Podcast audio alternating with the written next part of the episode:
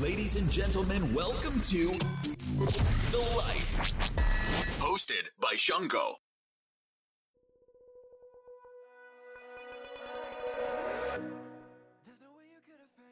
皆さんこんにちは。ザ・ライフへようこそ。この番組は世界を知る初めの一歩、異文化理解をテーマに、世界各国に長期滞在している方をゲストにお招きし、日本にいたら気がつかないその国や地域のリアルな生活事情を覗いちゃおうというトークショーです。はい。はい。あの、最近、うん鬼滅の刃すごくない？うん。そう、すごい見なんか、私も全く映画も漫画も、アニメも何もね、わからないんですよね。なんかさ、俺も全然見てなくて、うんうんうん。アニメとかあんままず興味ないんだけど、うんうんうんうなんか最近さテレビ見てもあの、うんコンビニ行ってもどこ行ってもさずーっとね、そうだよね。秘密じゃない？なんか、すごいさ、今までのと違う、なんか子供たちの力ってやっぱすごいよね。すごいすごいし、うんなんか外国人とかも結構見るじゃんアニメああ、そうね。うんうんうん、うん。そうなんか昨日見たのはツイッターでうん。あの外国人が「鬼滅の刃」のなんかうん映画の、なんかクライマックスシーンを見てるうん時のその人のリアクションみたいなああ、うん、リアクション動画みたいな。そうそう。もうなんか、ザ、かもう海外の人って感じの、めっちゃオーバーリアクションで。えー、あそうそうオーバーリアクションするほどすごいないい内容なんだいや、ね。俺も全然わかんないけど、ああそうなんだ。そう。でもすごいよね最近はもうすごすぎて、なんかね映画のなんか興行収入とかもねすごいそうそうそうそ上がってるらしいね。う。もう本当に破竹の勢いで、ねえそう。なんか流行りとか乗るタイプですか？ひとみさんは。私はねなんかその流行りが自分にしっくりくるもんだったら乗るし、うん来なかったら一切乗らないタイプ。ドラマとかは？ドラマね基本ね見ないんですよねテレビあんま見ないニュースぐらい。あ、そうなんだ。ちょっと頑固なんだよね。私そうなんですよ。はい。まあじゃあちょっとスモールトークはこれくらいにして、はい。今今日ははい。もう3カ国目ですね。そう、あっという間でしたね。なあんかっ、という間の怒涛の勢いで。で今までオセアニア、まあ、うんニュージーランド、オセアニアで2カ国目が北米カナダってきて、今回ははい。なんとはい。北欧からおヨーロッパに来ましたね。ヨーロッパにぶっ飛びましたすごい。結北構、なん欧からねか飛行距離すごいですよ。確かにニュージー カナカダナダ、北欧。北欧うん。そうもうゲストの方を今ちょっと呼んでいるんですけれどもはい。もう早速ねゲストの方をお呼びしようと思うんですがその前に、はい僕の方からいつもみたいにね、軽ごく紹介を。自己紹介を、たタコ紹介じゃない。あ他己紹介か そうだね そうだねそうですね。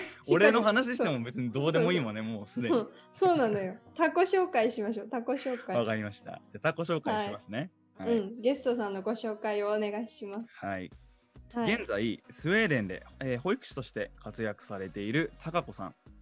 日本生まれ、日本育ちで、大学卒業後は約10年間保険会社に勤務しました。その後は、長女、長女さんの出産と子育てを機に子供について学ぶために、通信制の大学に進学。うん、で子育てをする中でこう自分の望みとその日本社会のルールのギャップにあの悩んだ結果2016年に家族全員でスウェーデンに移住。今では永住権を獲得し正規の保育士として幼児教育に従事しているという、おえーーでございます。スウェーデンなんですね、今回は。スウェーデンです。結構いろいろ私は思い入れのある国なんですよね。あそうなの？そうなんですよ。私、なんかね、私たち同じ大学なんだけど、うん。そのね、カリキュラムでね、スウェーデンに行けるカリキュラムとかあったりとそうだか、そう,、私のね、実家の車がスウェーデンのっていうスモールトーク。っていうね そう。わかりました登場してもらいましょうかはい、来ていただいているので、行きましょうか。はいそれでは高子さんよろしくお願いしますはい、こんにちは。こんにちスウはェーデン保育士の高子です。よろしくお願いします。よろしくお願いしよろしくますお願いします。はいもうはるばるね、ススウウェーデデンかららはい、スウェーデンから。はい。今回からね3回分はスウェーデンについて、あのじっくりお話をしていこうかなと思うんですけれどもはい。さっきタコ紹介をしたんだけれども、うん。あのタカ子さんのブログだったりとかうん。あの子さんとタカ子さんの旦那さんがやってる YouTube チャンネルとかそういうのを見てるとね、今さっき俺が言ったあの短い文章にはうん。あの、ね、到底収まりきらないんですよ。そうなんですよね。到底ね。キャリアっていうのが そうそうそう。そう。まあまあまあ、皆さんちゃんと生きてらっしゃいますからね。皆さん、ちょっとで語れるようなうん人生じゃないかな。そうもうあの魅力たっぷりのあのキャリアをですねちょっともうはい改めてありがとうございますタカ子さんの方から、まあ、今までの経歴を含めて自己紹介をお願いしてもいいですか？はい。えっ、と、スウェーデンで保育士をやっている吉澤孝子と言います。えっ、と、私たちはですね、2016年に日本人の夫と、えー第一子、まあ、長女とともにスウェーデンに移住してきました。17年、18年はスウェーデン語の勉強と、こっちのスウェーデンの保育士の勉強と、あと第二子をこっちで出産したんで、子育てを2年間、まあ、えー勉強と並行してやって、で、2019年に晴れて、えーと、勉強しながらだったんですけど、あの、スウェーデンで保育士っていう仕事を得ました。で、2020年についに永住権を得て、えー今はこう、やっとこう、なんかスウェーデンの生活が始まったかなっていうところですね。で、日本にいた時は、まあ、新卒で、えー保険会社に入社してまして、で10年間、まあ、一般職って今言い方しないと思うんですけど、まあ、そういう職で入社してで、まあ、それなりに楽しく責任もある仕事をずっと、えーやらせてもらって働いてました。で、まあ、当然子供が生まれても続けるだろうとは思ってたんですけど、やっぱりこう周りの先輩たちの働き方とか、まあ、職場の雰囲気とかを見るとこれはちょっと子育てと仕事の両立って難しいな。私が思い描いてるその両立、まあ、子育ての仕方と社会が会社が、うん、なんかこううまくいかないだろうなっていうのが想像できたので、悩んだ結果、えー辞めることを決意してで数年間は専業主婦をやってました。でその時に、えー子供のことをもっと勉強したいと思って、えー通信制の大学を始めました。うん。はい。でそういう経緯でです。ありがとうございます。ありがとうございます。スウェーデンってこう日本人の中ではなんだろうなこう移住先として第一に上がってくる選択肢ではなんかないのかなって思うんですけど、うん。そのスウェーデンを選択したスウェーデンを選んだ理由とかって何かあるんですか？あありますね。はい、うん。えっ、と夫が自動車業界のエンジニアをやっていて、で、まあ、自動車業界で、えー仕事ができるところっていうのが第一にあの来てたんですね。なので、えー後で話すと思うんですけどその移住、うんとなんでこっちに移住を考えたかっていう理由のところ、えーにもかかるんですけどやっぱそのうん。子育てしやすい環境とか、まあ、そういった教育がどうのっていうことを考えたら私たちの中ではこうヨーロッパの、まあ、北欧4カ国と、まあ、あとはオランダとかなそういったところが上がってくるなっていう感じだったんですね。はい。で、ここに夫のじゃあ仕事を見つけられるところっていう、こう、一つのもう一個のタグを入れなると、もう一気にこう、スウェーデンポン一個みたいな、なるほどなるほど。届かけるとそうなるんだ。うんまあ、あとあの私たち運がいいことにその東京に住んでたんですけどスウェーデン人で日本に住んでらっしゃる方のお友達が何人かいてすごくこうスウェーデンの話が身近にあったんですね。はいうん、なのでそういうこともあってそのイメージその移住前に考え検討する際にそのより現実的なイメージが持てたっていうのはやっぱり一つ大きい理由かなと思ってます。そうなんですね。確かに。お仕事のこととやっぱりその移住なんか先のそのなんかダブルでの検索結果っていうんですか？それをなんか、こう A かつ B で調べるとやっぱりガクッと下がってもギュッと選択肢が狭まるもんなんですね。うんそうですね。やっぱり私たちはその国際結婚ではないので、はい。あの日本人がそのどこかの国に行って仕事を得るっていうパターンなのであの当然その就労ビザた特にヨーロッパの国は就労ビザっていう入り方じゃないとオランダとか、まあ、いくつかの国以外は難しいんですね。うん。でそうなった時に私のキャリアでは到底取れるわけがないので夫の方が完全に世界で通用が利くあのキャリアを持ってたので、そうなると自動車業界って絞られちゃうんですよね。でそうするとやっぱり例えばどんなにその例えばフィンランドに行きたいって言っても、はい。おそらくまあ仕事が見つからない、うん。ので、うん、やっぱ一番希望っていうのは大事かもしれないけど現実的な選択肢って当然ああると思うんでそそこをどうこう自分らで落としどころを見つけて前向きにあの検討できるかっていうのは家族で移住する際にはすごいポイント高い点かなと思いますね。確かにに。そうですねですねお子さんがいるっていうのを考えるとやっぱり仕事、まあ、お金を稼ぐのもそうですし仕事っていうのがやっぱり優先順位が上がってくるきますよねほぼもう必須条件みたいなもんそうですね。うん。なんかこう家族で移住するって大きな決断だったかなとは思うんですけど、まあ、その旦那さんの仕事のことであったりとか、あのお子さんを連れてってことで結構大きな決断だったかなとは思うんですけどワクワクと葛藤とか不安とかってありましたか？最初はまあ葛藤というかまあありましたけどまあこの生きる道を見つけてからは、まあ、ワクワクの方が勝ってたかもしれないですね、うん。最終的には。うん。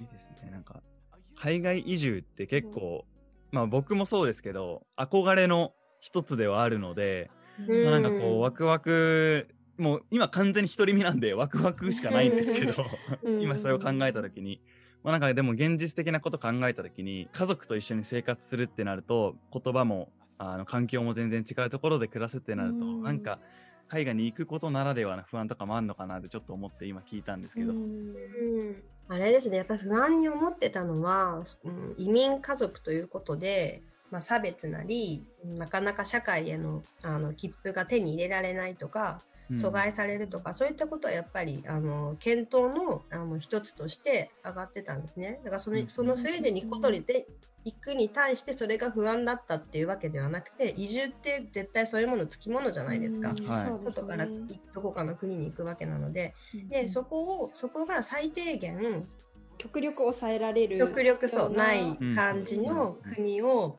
検討の中には入れてたので、そういった観点からもやっぱスウェーデンってその移民を受け入れてかなり長い歴史があって語学学校もあの無料で通えて、そうなんですね。職業訓練も受けられてっていう形、移民を社会にこうあの統合しようっていう政策をずっと続けてきてて、まあ、あの成功してるかどうかはさておきその長い歴史があってそのバックグラウンドもあってで社会にもその移民を受けるっていう土土壌がある。うん。それが分かっていたので、まあ、比較的安心して、そうですね、うん、いられるかなっていうのも、うんあのスウェーデンを選べた大きな理由かなとうん移住を決断できた大きな理由かな。そうなんですね。スウェーデンっていう国が移民に優しい国っていうイメージあった？そんなにすごいいろんな多国籍文社会とかっていうイメージはあんまりないね。ね、俺もあんまなかった。うんそう今あの高子さんの話聞いてそうなんだって思った。なんかそれこそアジア人が行くようなイメージというかねあんまりもともとなかった。ね、ちょっとびっくりですね。やっぱこう自分で住んでるとこっちに慣れてきてるのでこう見てる風景とあの、うん皆さんが見てらっしゃる風景ってあ違うんだなと思って。今確かそのあのスウェーデンって全国で1000万人ぐらいだから東京の人口ぐらいなんですよ。でそのうちの12%ぐらいかなが移民えー。そうなんだ。背景。まあもちろんそのあはいはいはい。なんていうんですか？移民2世ジュニアみたいな。人たちも含まれてのカウントなんであ。もうそれぐらい当たり前なるほど。あのすごい。あと各政党の党首とか見たら面白いと思います。あそうなんだあ、スウェーデンのそう。へえ。なんかそういえば今ごめんなさい。なんかイメージあんまりないとか言って今思い出したけどその大学でもともとうん。そのねそういうスウェーデンの大学となんか交換留留学じゃないけど、うん。そういうプログラムがあったんですけど、それで日本に来てた子たちとちょっと交流したんですよ。その時にうん。もともとすごいあの先祖代々スウェーデンとか北欧とか、まあ、ヨーロッパ系の子もいれば、なんか親がその人はモンゴル系の女の子で、うんなんか両親が自分が本当に1歳2歳の時にスウェーデンに移住してきて帰化したのか永住権をもらったのか、うんでなんかそこからずっとスウェーデンに住んでて私はスウェーデン語と英語しかわからないみたいなことうか、んなんかそうおじいちゃんおばあちゃんの方はもともとタイから来ててでももう親戚は今みんなスウェーデンにいるみたいな子もいてなんか結構。そうなんかねよくなるほどよく考えると確かにみたいなうん。なるほど。知られざるスウェーデン、それは。うん。あの、高子さん、先ほど永住権は今年2020年に取得したって言ってたと思うんですけど、日本人の家庭で移住して永住権取るのってかなり大変ですか？スウェーデンって。永住権を取る、うん。あの条件がまあいろいろあるんですけど、はい。えー、とまずあの入ってくるビザによってその永住権取れるまでの年数が変わってきてるんですね。うん。で私たちは、えー就労ビザっていう、えーまあ、うんいわゆるあそうワーキングビザなので、はい。4年かかるんですね。4年の間に、と40ヶ月就労の事実があることみたいなのが条件の一つにあるぐらいで、まあへー4年普通に住んで働いて納税してれば問題なくは取れると思うんですけど、まあ、もちろんそのはい40ヶ月の実態がどういう労働だったかっていうのももちろん変わってくるだろうし、まあ、普通に日本人がそのどこかの企業につ勤めてて4年間働いてましたっていうんだったらそんなに難しいことではないとは思いますけどね。あ。そうなんですね。なんかあの国際結婚とかされてる方のは確か2年とか1年だったかな、うんうんうん。ちょっとごめんなさいわかんないですけど、はいはい。それぐらいでまああの永住権っていう形にすぐ切り替えられるので、うん。そこが違う。仕事さえスウェーデンでこうちゃんとした仕事をしてれば、ね、日本人でも4年ちゃんと住めば。そうスウェーデンのその移民や、はい。移民扱いはされるんだけどなんだろうな。まあいろいろなあの待遇だったり学費の面とかかな。学費大学行く時にだいぶちょっと変わってくるかな。普段の生活では全く変わりはないんですけどうん。大学とか行くとかなるとやっぱりちょっと違ってきたりしますね。なんかあの先ほどそのスウェーデンを選んだ理由としてやっぱりその移民が受け入れやすい国を選んでてあとお仕事のこととか考えて必然的に上がってきたっていうふうにおっしゃってたと思うんですけど日本でやっぱりちょっとどうかなって思ってたそのメインポイントがやっぱり子育てと仕事の両立とかまあ女性のそういう社会的な立場っていう面だと思うんですけどそれをなんかスウェーデンに行きたいとか、まあ、日本を出出た方が絶対に自分のためになるかもっていう思ったようななんかエピソードっていうのはあるんですか？でありますね。移住する1年2年前かな？あの、はい。えー夫がその時ドイツの企業の日本支社で働いていて、で、まあ、時々ドイツへの出張があって、で、そこに私も子供を連れて一回ついていったことがあって、えー夫の同僚の方の、えーお宅にあのお邪魔させてもらえる機会があったんですよ。うん。ドイツ人ファミリーの。はい。うん。はいで、そこでやっぱすごい衝撃的な出来事があって、で、うん。今思うとやっぱりあそこが一番のこうターニングポイントだったかなって思うんです。はいで何だったかっていうとその、まあ、ドイツ人ファミリー同世代、まあ、30代前半か、まあ、半ばぐらいのご夫婦と子供お子さん2人で1人はうちの子と一緒だったんです。であのママの方が今育休中って言っててでその時お子さんが1歳半とかだったんですね。なんかうん。3年のうちの1年半だって言われて、は？みたいな。3 3年年ね？みたいな。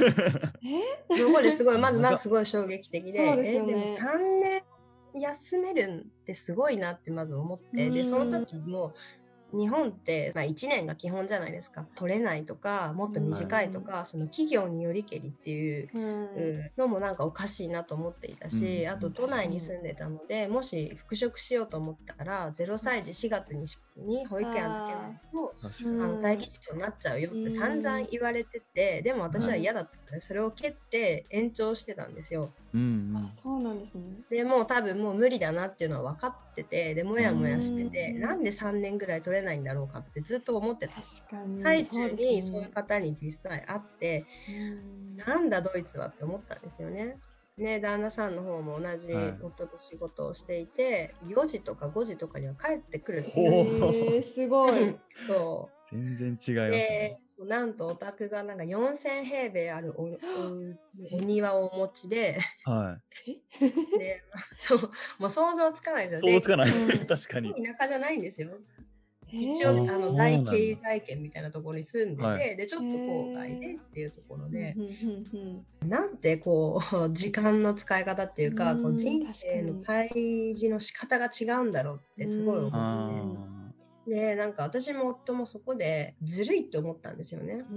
なるほど。ど。なるほど。そこからやっぱりいろんなことを夫とあのこの先の人生どういうふうに子育てを、まあ、私たち自分たちの人生も含めて生きていくべきなのかっていうことをやっぱそこから話すようより話すようにはなったかなと思うんなるほど。う。やっぱそれこそあれですよね東京に住んでたからこそそういう環境がすごいより乖離しててあそれいいなっていう思いが生まれてくるっていうのもやっぱりありそうですよね。そうねうん、あるかもしれないですね。ううんん保育士さんとして働いてると共働きの家庭からお子さんをこう預けてもらったりとかなんか社会の制度みたいなのを保育士さんの目線で目の当たりにするかなって思うんですけど日本と違うなとかこういったスウェーデンのここがいいなって思うこととかってありますか？いやもうありすぎて ありすぎて本当にもうどこからどう話せばっていう感じがな。そんなあるんですね。そうなんありますね。うん。なんか一番あこれやっぱ日本にあったらいいなーみたいなのってああ OK です。はい。一番すごいなって思うのはあの、うん。待機児童が、まあ、ほぼいない。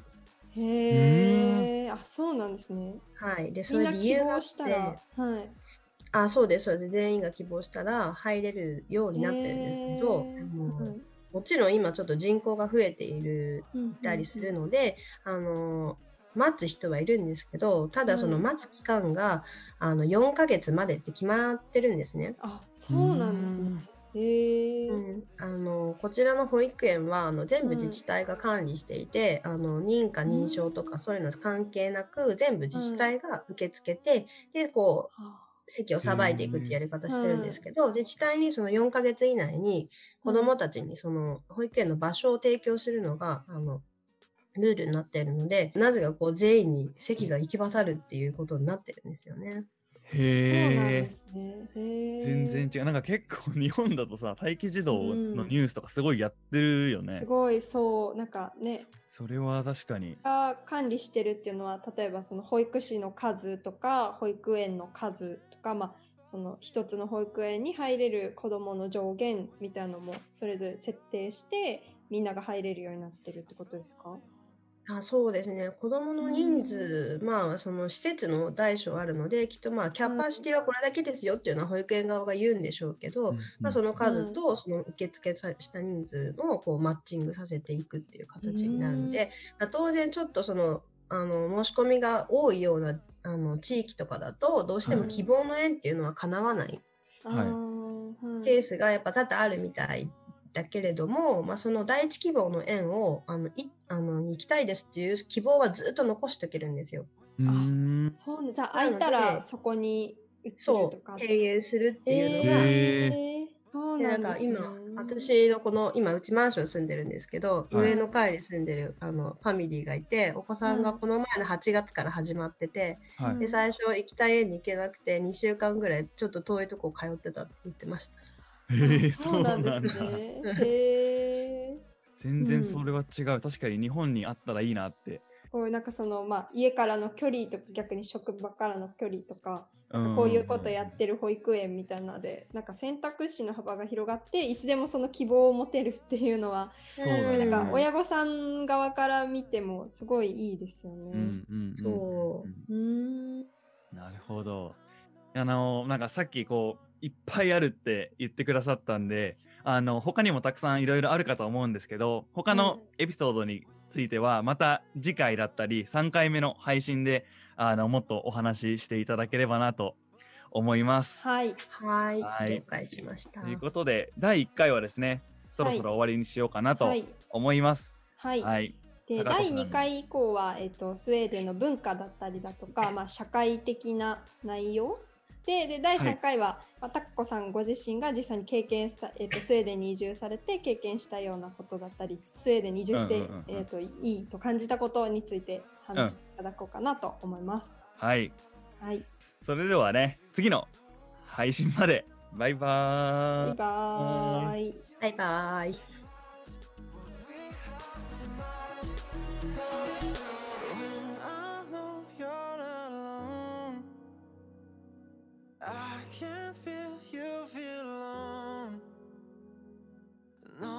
Chose to let me go.